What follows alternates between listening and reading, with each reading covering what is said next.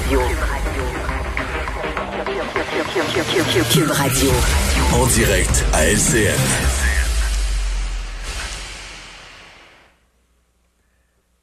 Salut Jean-François, j'ai de la Salut difficulté. Jean-François, j'ai de la difficulté. Je ne t'entends pas. Je ne malheureusement. t'entends pas, malheureusement. Écoute, euh, je, je, je, je Écoute, veux, euh, je- dès le départ, je je veux euh, remercier LCN et TVA hier pour ce super beau portrait concernant Jean Lapierre qui a été diffusé hier.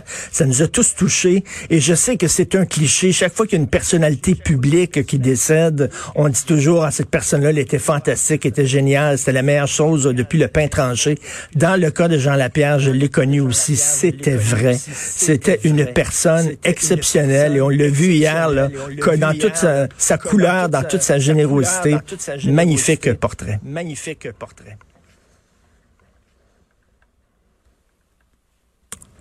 Je ne t'entends pas malheureusement. Je ne t'entends il y a pas, malheureusement, il y a petit problème technique problème ici. technique Alors, ici. écoute, je, je vais te parler en, en entrée de jeu. Je vais te parler de cette étude de, de la Fédération canadienne des contribuables, section Québec. C'est Renaud Brassard, le directeur de la Fédération canadienne des contribuables, qui affirme que la, la bureaucratie est en train de gonfler, mais vraiment, là, on se retrouve au Québec avec un État obèse et super obèse. On se souvient que lors de sa campagne électorale, François Legault promettait d'éliminer 5000 postes de fonctionnaires. Il disait qu'il y avait beaucoup trop de fonctionnaires. Il disait maintenant, il est rendu, on a des superviseurs qui supervisent la job des superviseurs. Mais là, c'est rendu, je pense qu'il y a des superviseurs qui supervisent la job des superviseurs, des superviseurs. Écoute, au cours là, de depuis l'arrivée de François Legault comme premier ministre, au poste de premier ministre, il y a 48 000 fonctionnaires qui se sont ajoutés à la bureaucratie québécoise. C'est énorme. Il avait, euh, je disais, il avait promis d'en enlever, d'en éliminer 5 000. Pour chaque poste qu'il avait promis d'éliminer, il y en a neuf qui se sont ajoutés. C'est vraiment extrêmement gros. Maintenant, la fonction publique du Québec nous coûte 53 milliards de dollars et comme euh, beaucoup de femmes le savent, c'est pas parce que c'est plus gros que c'est nécessairement efficace. Donc, euh, écoute, là, il y a des gens qui vont dire c'est la pandémie. Mais la pandémie a le dos large, là, vraiment, là, c'est le dos extrêmement large. Euh, je disais ça hier à ma blonde, elle me dit, il me semble que tu grossi. Je dis oui, c'est la pandémie. Je pense pas que c'est exactement ça. Donc, on, on se retrouve en mars 2022. On va se retrouver avec 546 939 fonctionnaires. C'est énorme.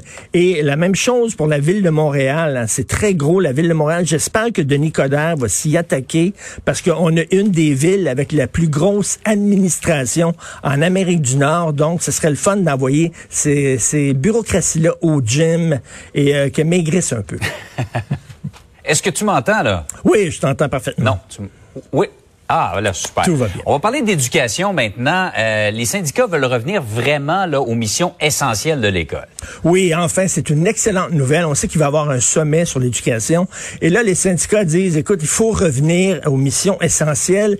Et là, il y a des gens dans les syndicats de profs qui disent, là, chaque fois que le, le vent tourne un peu, chaque fois qu'il y a un problème social quelque part, un problème social quelque part, on dit toujours, la solution, c'est l'éducation. Écoute, s'il y a de l'intimidation sur les médias sociaux, hum, tiens, on va en parler à l'école, ça va, on va parler dans les classes, ça va être l'éducation qui va s'en occuper. L'obésité chez les jeunes, c'est vrai que c'est important, tiens, on va pelleter ça dans le cours de l'école et ça sera aux profs de s'occuper de ça.